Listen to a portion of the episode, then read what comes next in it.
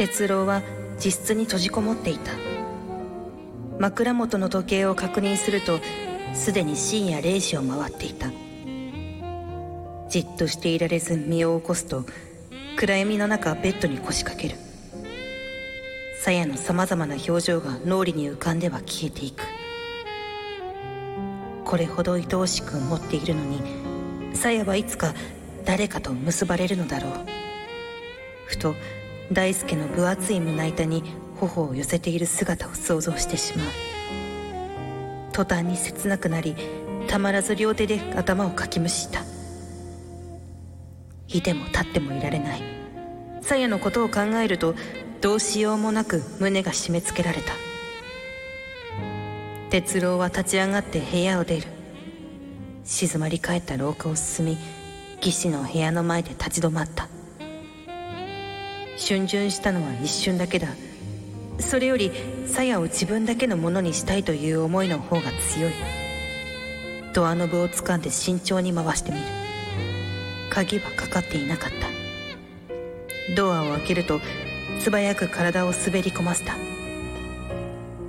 ベッドに歩み寄ってしゃがみ込む。鞘はまつげを伏せて気持ちよさそうな寝息を立てていた。唇は艶やかでプルンとしている。愛しさが急速に膨れ上がっていく。心の中で呼びかけると我慢ができなくなった。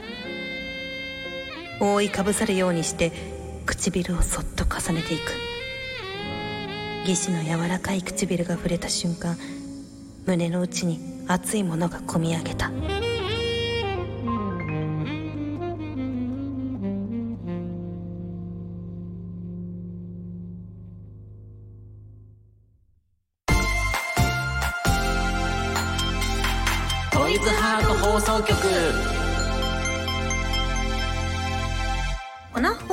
森ねねです。トイズリはピン芸人の南川です。大きなお友達と作り上げていく健全な男の子を育成するトイズハート放送局。皆さんの欲望に応える番組を発信していきます。業界初の官能小説の朗読をするラジオとして皆さんにお届けしているこの番組本日お届けしている作品は紅文庫葉月壮太著濡れる夕日の温泉郷です。続きは番組後半でお届けしますのでお楽しみに。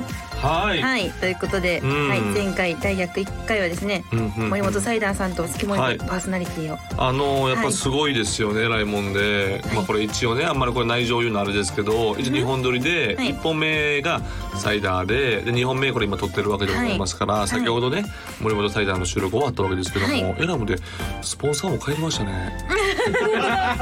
いつものメいつもンバーのでねあのスポンサーさんねあのサイダーを見届けて帰りあましたそうですね帰っちゃいました、ね、どんだけハマってんねんと思って。大好き大好き、あのあののそうだから、はい。そのサイダーのあの出来栄えで満足して帰ってきました。恐ろしいです。そうですね。いやまた来てねいただけいやよかったよかった。でも僕もはい後輩としてはですね、い。あのまたね来ていただいて、命あの首の皮一枚つながったんじゃないかなとは思ってます。はい。はい、ということで、うん。これからも南川さんよろしくお願いします。ぜひぜひよろしくお願いいたします。はい、そして番組の実況や感想はハッシュタグドイツハート放送局でぜひお待ちしています。はい。それでは今日もあなたの欲望にお答えしていきます。ドイツハート放送局今夜もスタートこの番組は大きなお友達のおもちゃブランドトイズハートの提供でお送りします。トイズハート放送局改めまして月森ねねです。南川でございます。はい、ではメールを読んでいきましょうかね。メール来てますか？はい来てます。嬉しいね。はい、お名前、はい。おげっきさんからいただきました。うんおげっきさん。はい、月森さん、南川さん、おなほおなほ先日出張で、えー遠方に出かけたのですが、ほうほう。ビジネスホテルがいっぱいだったのでどうかなと思いつつ、えーラブホテルに宿泊しました。なるほど。ですが、うん。お風呂もベッドもでかいし、うん。VOD でエッチなビデオ見放題だし、うん。ビジネスホテルではなくこれからはラブホでいいのではと思うほどでしうんた南川さんはラブホテルの思い出はありますか、あーラブホテルね、はい。やっぱりもうこの年になるとなかなか行かないですけれども、はい。あのね昔本当学生時代に、うん。あのー大阪のね、はい。天王寺のところで、はい。あのーその時のなんか女性と、はいホテルを探したいんですけど、うんうん。やっぱホテルの経験があまりないもので、うん。どのホテルに行ったらいいかとかもわからないわけよ。あ。そうですよね。そうわからないわけ、うんででもとりあえずやっぱもうこっちはもうそういう気持ちでもう満開ですからどこでもいいわけよ。はい。どこでもいいとりあえず値段が安そうなところのもう身近なところ。ちょっと恥ずかしさもあるじゃないその時は。でこう女性にちょっと「いやもういいよ」とか言われるのももう言われる可能性もあるから、うパッと入りたいわけよ。ここはもうスムーズに行きたいわけよ。はい。でその身近にあったのがなんかちょっと古めかしい、うんうん。あの和の感じ、はい。ちょっとお ちょっとこのお城、うん。ちっちゃいお城みたいな感じのところにパッと入ったんよ。はい。で入ってでなんかあのおかみみたいなまさにおかみみたいあな人が。はい。ほんまに幽霊みたいなおかみみたいな人がいてて、はい。その人がなんか「あじゃあこの部屋どうぞ」みたいな鍵渡されて入るんやけど、やっぱほんまミシミシいう階段登ってで女の子もさ「え何ここ?」みたいな。うん「いやいやでも俺はやっぱそこで悟られたらあかんから」うんうん。いやあこここんなこんなもんやでみたいな、うん、こここんなもんやでっとつばーって入っていって、細かい。質バッて部屋開けたらベッドがあるんやけど、はい。あのベッドが船やったんよ。ベッドが船。船の形をしてそう。る船の形してんねん。えー、で船があって、はい。でその船の中の言ったらその座るところがベッドやねん。だだからこうでも俺はそこにもう衝撃受けたけど ここで衝撃受けるわけにいかんから。はい。であの船やねんとかね。ん知ってるぞみたいな。知ってるぞっていう感じ。でこことここおもろいやろ。船やねんってでそこであの船でセックスしました。あ無事に目的も果たして。はい、やっぱこうやっぱなんていうの？う後ろからやる時になんかすごいこの濁流を乗り越えてるかのような。楽しそうな気分が味わいつつ。あと、はい。なんかね時を経て、はい。あの結婚してね。はい。結婚して妻と二人で実家に帰る時に、うんうん。実家に帰ったんやけど、はい。そのなんかあの帰りちょっと一泊するんやけどちょっとあの僕の親が気使って、もうそんななんかちょっとおパッとお金をね、うん。もらってあんたもまだ結婚する前やったんや。結婚する直前ぐらいで、はい。あのうんままさよちゃんだけど奥さんが。はい。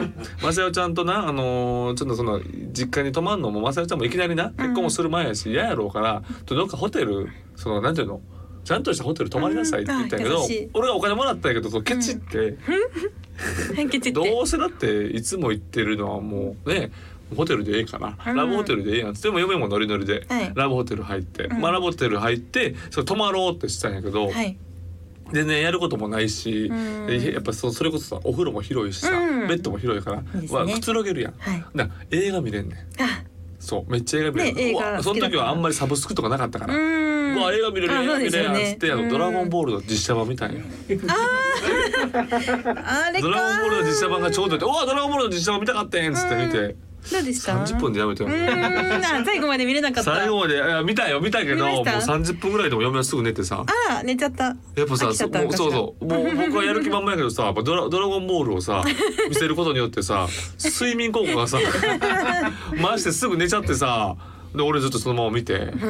一人で。まあ一人で。地獄みたいな時間でした。っていう思い出あります。はい。数々の思い出。がどうですか？ねねるちゃんありますか？これね優しいんですよ。送ってくださった方。月森さん答えにくいと思うのであったら嬉しいサービスを教えてください。ああ、ねねちゃん答えにくいっていうところあるあるん。まあそうか。行ったことないもんね。ないです。そりゃそうやな。ないですよ。行ったことなんかないですもん。うん。だからわからないですよね。そのシステムとかそういまいちよく分かってない。ボタンを押してとか。ボタンを押して？そういや最初ねね一番最初パーッと入ったロビーみたいなところが、まあ言ったらあんまり人がねいたら嫌やんか。うん。いてるところもあるけど。うん。まあまあ確かでもそこボーっとパネルみたいになっててどの部屋にするかみたいな。へえ押押すねん。でいくらって書いてんねんけど買える時には必ず高いよね。なんででしょうね。いやいやそうなんやけどなんかなそその契約やったっけっていう値段になってません？あれ俺のまあもちろん僕の見間違いなんやけどでもなんかえに3000円って言ってましたやんっていう気持ちやねんけどなんかもう7000円ぐらいいってんねん。あれなんでやっていう。おかしいな。あったら嬉しいサービス。僕ねそのさっきも言ってたけど、ホテルでの飲食嫌なのよ。あーえどこからがえペットボトルの水とかあペットボトルのの水とかはいいんやけど、うん。なんか例えばホテルでなんかさっき聞いたらあのケーキバイキングやってるところとかあるらしい、えー、そうで女の子とか「いやケーキバイキング嬉しい」とか思うかもしれないけど、うん。なんか僕はラブホテル偏見よこれ、うん。相当偏見なんやけどラブホテルでの出されたケーキは食べたくないのよ。なんとなくない？なんとなくよ。なるほど。でだからそのそのケーキとかそのなんかそのそこでその排出されたものとかはちょっとなんかなんとなくその親和性がないから食べたくないっていうのがあるから、うんーヒーとかはいいわけよ。ああだからその配達できるようなその要はウーバーイーツじゃないけどうん。どっかから取り寄せるスムーズに取り寄せれるシステムがあればいいかなと思う。ああまあその中でうん。なんか厨房とかで作ったものそうそうはちょそっとうよりよりはもう外的なところから来てもマクドナルドをスポンと来てほしいとかそういうイメージはあるかもしれますせん。ね。ケーキバイキングに釣られていく人いるのかな？女子会とかですか？ラブホ女子会ってあるじゃないですか。うん、でも俺はね、はい。あの正直本当にエッチする目的じゃないとホテル行きたくラブホテル行きたくないのよ。あ例えばこの方のようにその普通のビジネスホテルよりもラブホテルの方が安いからええやんって思うかもしれないですけど、うん。俺はちょっとお金払っても一人やったらビジネスホテル行きたい。俺はね僕はよ他の人は知らんけど。あなんか気持ちの面もあるんですかね。そう気持ちの面、これ完全にな気持ちの面やねん。なんかちょっとそこ分離させたいみたいなところはうん。若干あるかなーっていうところでなるほど。ラブホテルでオナニーした後よもしオナニーしてごらん一人で。いやしてる時は楽しいよそれ、ま終わり。終わった後どうどうどうよ。とんでもない虚無感よ。虚無感えぐいと思うよ。さちょっと切ない気持ちそこがあるから皆さんもしよかったらっていうところ。でどう？なんかこうラブホテルにこんなしあったらいいなっていうえーねるちゃんあったら教えてください。ですかね、うんうん。うんあでもさっきあのーその変わったラブホテルないかなって皆さん、うんうん。あのスタッフさんがチェックしてくれてたんですけど、うん。ホームページとか、はい。なんかあの音音楽ゲームとか音ゲーゲームセンターのなんか太鼓のゲームとか、うん。あのダンスしてみたいなやつとかが置いてある、めっちゃだからさやっぱりあの手この手なんよ。しいっていうそう。あの手この例えば卓球であるところもあると思うし、うん。な何でもこうそそれこそ女子会狙ってるところとかあのケーキバイキングもそうやんうか、ん。だから結構みんな必死なんよね絶対にでも絶対ビジネスチャンスあるやん。ラブホテルってさ。うん。いやでも少子化やから今からはさっきも言ったけど、不倫なのよ。結局不倫の人をはい。どういかに呼び込むかなのよ、あー。そりゃそうよ。そっか。世の中矛盾よね。あんだけ不倫叩いといて不倫をお金にするところだってあるわけやから。いやーこれはちょっと社会派としては、うんうん。南いかに不倫しやすくなるような場所にするか、い、かにバレないですよというところにするかっていうところにが絶対一番儲かるはず。だかはいなるほど。らもうサービスなんていらんのよ。バレません100%っていうところがいいんですよ。そっかうん。そこが一番いいと思うんで皆さ。ん。どうですかそこうーんどうなんだなんか悲しいですね。なんか。難しい問題ですね。えなんだねどうしたら子供増えるんですか？日本は。あれも少子化もやな話。いきなり少子化切り込む？トイズハートオーズロ聞いてる人はもう少子化のことなんて考えてないから。確かに。今いきなり少子化切り込まれてもどうやったら子供増えるんですかねとか急に言われても。いやいやいやってなるから。ちょっと壮大なテーマになってしまう、まあでもそうね若者とかがいっぱいこうセックスもっとできるような場所がああるようになれば少子化はねなくなるからもっとハードル低めにね。なんか20代のカップルはもうほとんどタダとかね。ああ逆に。そういう風にしたらさで国から補助金もらうとかね。そういうところでやった方がいいかもしれない。いいね。そっちの方がいいそうしましょうよね。はいということでうん。今回は以上でございます、はい。えー今後もぜひお便り投稿お待ちしています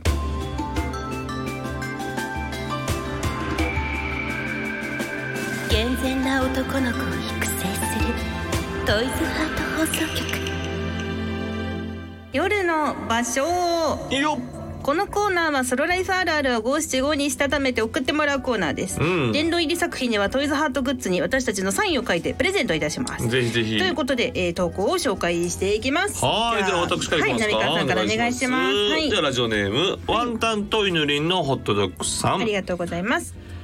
半目でね、停止しちゃって、ごめんね。女優さん半目のところで画面を止めてしまってなんかごめんなさい。まああんまり気にならないですけどね。めっちゃわかりますよね。パッと停止した時にまあってやって変な顔になってる、ね別にうん。まあああるあるですよね。あるあるですよね。あるあるあるそれはね。に限らずうん。あるとこのところで顔止められたら嫌やろなと。かあるわかりますわかりますそれさらさなきゃねねうんもちろんもちろん。SNS とかに、はい。うん。はい続きましてお名前ハッスルさんからいただきました。三本立てです。三本立て。ひらひらとん。湯船に浮かぶティッシュかな。あ取り損ね絨毯に落ちまたこする。ーあーわかる。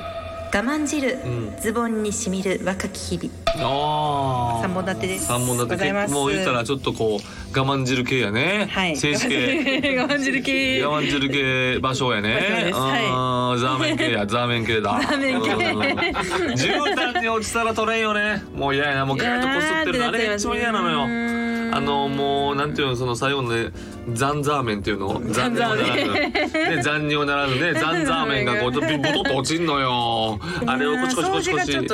あれは嫌よ。あれはもう情けない姿やね。はい続いていきますか、はい。えーラジオネーム欲しいもが欲しいもさん。ありがとうございます。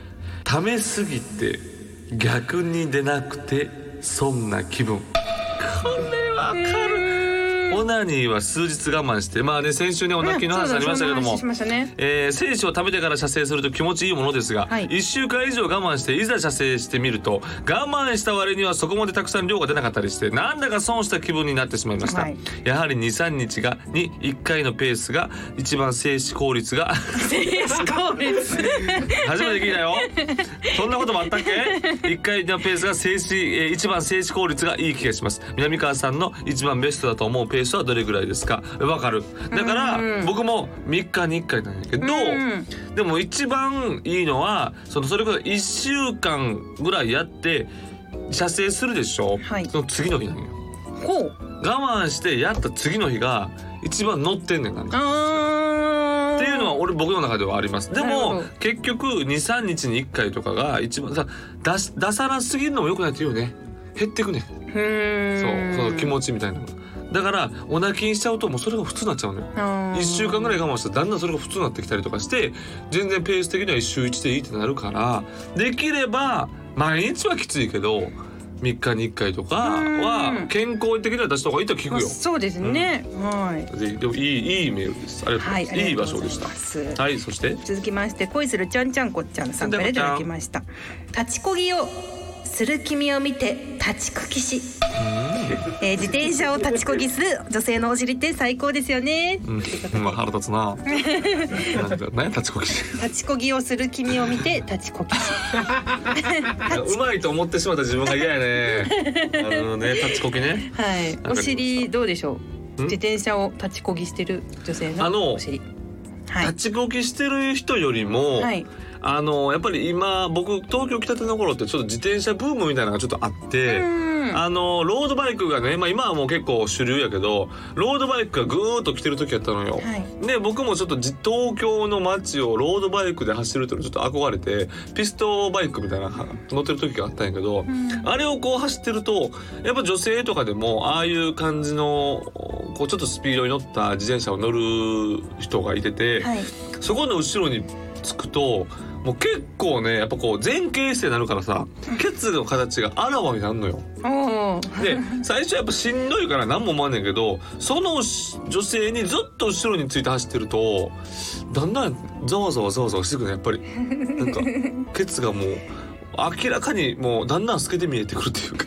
だんだんだんだんだんだんケツの形がもうフォルムがまさにあの形になってくる、うーんだからその気持ちめっちゃわかります、はい。で続いていきますね、はいお願いします。えーラジオネームいちかぶさんありがとうございます。エロ漫画絵柄が好み木で行った。ほんあの気象転結の木で行ってしまう、はい。えー南川さん月森さんおなほおなほ先日セクシービデオかエロ漫画で迷った末に今日はエロ漫画で行きたいかなと思い、はい。ファンザブックスで買った好きな作家さんの、えー巨乳巫女がが、はい。エッチなことをすることで主人公の呪いを解く話の、えー、巫女に出会うシーンで、はい。絵柄が好きなあまり言ってしまいました。はい。はいちなみにその後はエロい気持ちは消え失せましたが最後まで読みましたと。いやでもねわかる。これでめっちゃわかるのが、はい。エロ漫画のその絵柄の好みでん。相当変わりますよね、あーじゃあ好みのやつだと、うんうん。まあすごい大盛り上がりだけど。そうやっぱ結構絵でもうほぼまあ、ストーリーも当然あるんだけど、まあまあまあまあまあ8割ぐらいは、まあ、もう嫌いな絵やったらもう読まんからね。ああまあね。そうなのよ。でうまい漫画家さんもすごいもんね。うん。あー分かることの気持ち分かります？もう分かるっていう感じやわ。わかる。本当に。うん。綺麗わかるという感じで、はいお名前ドバイヘリコプターさんからいただきました。ドバイヘリコプターさん。セックスを知ったその日に G 変わる G ね同じ G 変わるああああかえセックスを経験してから見るああ。AV やセックスを経験してから使うオナホはただの AV やただのオナホではありません。そしてセックスより気持ちいいオナホオナホより気持ちいいセックス。その両方が入り混じる素晴らしい生活が始まるのです。なるほど。はい。ということでなるほどね。はいあーでもそれわかるな。わわかるわかるわかる。まあ確かに せ初めてセックスした前とはい。その後はもう人間が違いまああもう。すもうもう世間が。そっか。世界が。じゃあ先週いらっしゃったサイダーさんも、セックスしたらそらね買っちゃうのかな？ブンブン回しますよ。ブンブン回します。だからまだ童貞っていうところを皆さん広くいや、ね、優しく見てあげてほしい。はい。童貞であれだけで十分でしょ。童貞ですよ。どすごいことですよ。はっきり言って。もう今もしエッチしたらもう、えげつないやそうしちゃう スーパー最大だってスーパー最大になりますよ。はい。ということはい。で、えー全部読みました。読みました。からね。えー、殿堂入りいいですか？どうぞ。えー、殿堂入りはね今回は欲しいもん欲しいもんさんの、はい。試しすぎて逆にじゃなくてそんな気分。これ私紹介したのでね。はい。これにあげたいと思います。はいありがとうございます。おめでとうございます。じゃあ後日またはいとっておき商品にはい私たちサイン書いてお送りしますのでお待ちくださいませ。うんはいこんな感じでソロライフあるあるを五七五にして送ってきてください。夜の場所のコーナーでした。トイズハート放送局ここでトイズハートからのお知らせです、うん。本日は温泉浴場2をご紹介します。トイズハートの人気オナホール温泉浴場のコンセプトをもとに新素材を採用しさらに重量感がアップしてより肉厚になったリッチモデルです。内部はゾリゾリ系刺激がしっかり楽しめるひだ山が高い構造を採用。さらに内部を進むとギュッと詰まった密着感も味わえます。一層際立つ鉱山系ボテヒダをお楽しみください温泉浴場2は通販サイト様およびお近くのショップ様でお買い求めいただけます。以上トイズハートからのお知らせでした。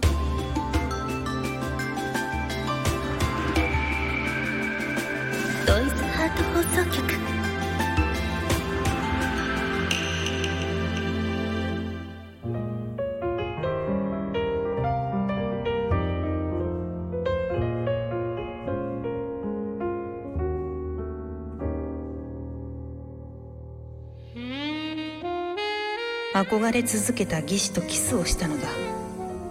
これまで何度も妄想してきたことが現実になっていた。今にもとろけそうな柔らかさに感激する。どうせならもっと激しいキスをしてみたい。そのままディープキスに移行しようと舌を伸ばして義士の唇をそっと舐めてみた。不意に鞘が目白ぎをして哲郎はとっさに唇を離した。さすがに目が覚めたらしい。どどうしててっちゃんがここに？昼間のことだけど本気でカズマの愛人になるつもりじゃないよね。そそれは？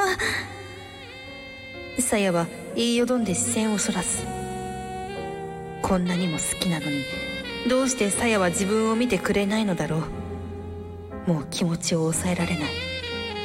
哲郎は込み上げる劇場のまま鞘のパジャマに手を伸ばした。鞘の全てを見てみたい。両手でパジャマの襟ぐりをつかむといきなり力を込めて左右に開いた。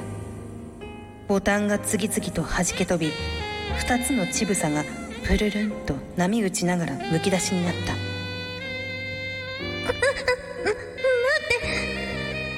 鞘の唇から悲鳴にも似た声がほとばしる。慌ててパジャマをかき寄せるが哲郎は手首を掴んで押さえつけた。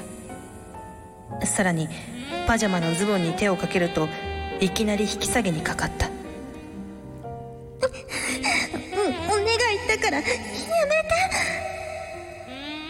さやが首を左右に振りたくる。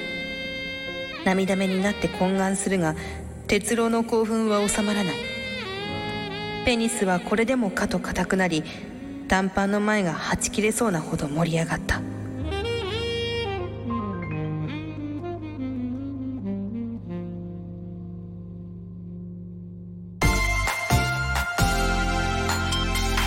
トイズハート放送局。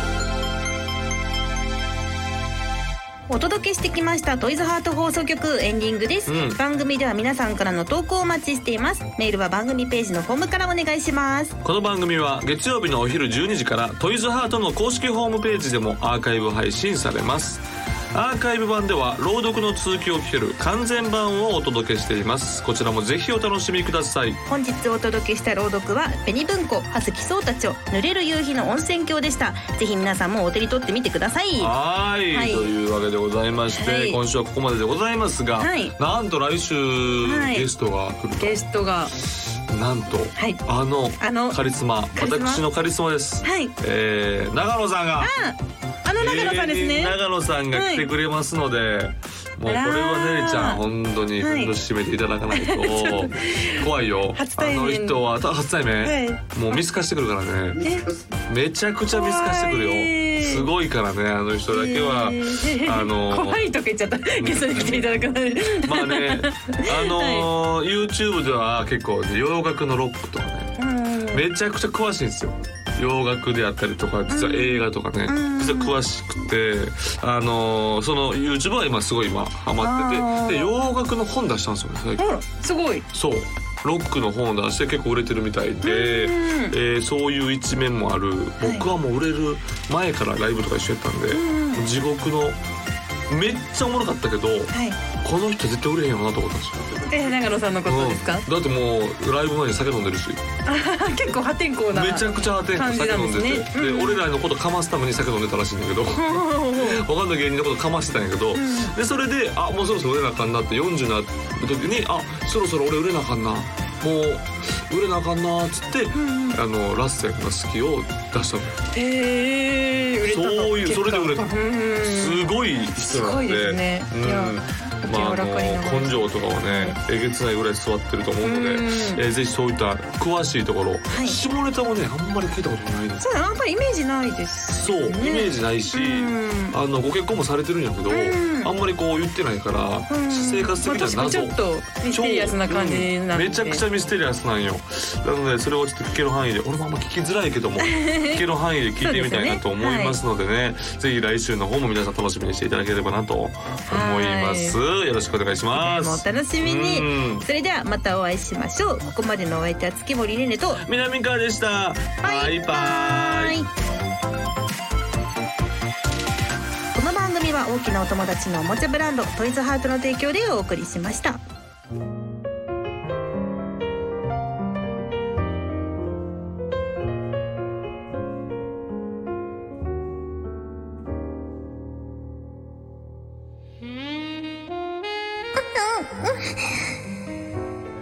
さやは内ももをぴったり閉じると地球を手のひらで覆い隠す。そして腰を右に左によじらせて拒絶の意志を全身で示してきた。手首を掴んで引き剥がすとついにさやの地球が露出した。肉厚でこんもり膨らんでおり産毛のような紐が申し訳程度に生えている。白い地肌はもちろん中央に走る縦溝まで透けていた。哲郎は女体を凝視しながら服を脱ぎ捨てた。これでもかと硬直したペニスがむき出しになり濃厚なオスの匂いが広がっていく。プラムのように張り詰めた祈祷はすでに大量の我慢汁でぐっしょり濡れていた。だダメそれだけはダメよ。俺は姉さんと。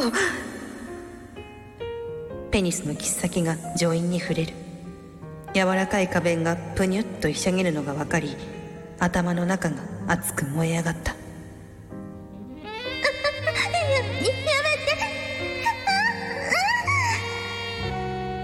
抗うさやの声は途中から裏返った強制に変化する。ついに祈祷が膣内に入り込んだのだ。熱くて柔らかい美肉に包み込まれて途端に感動と快楽の波が押し寄せてきた。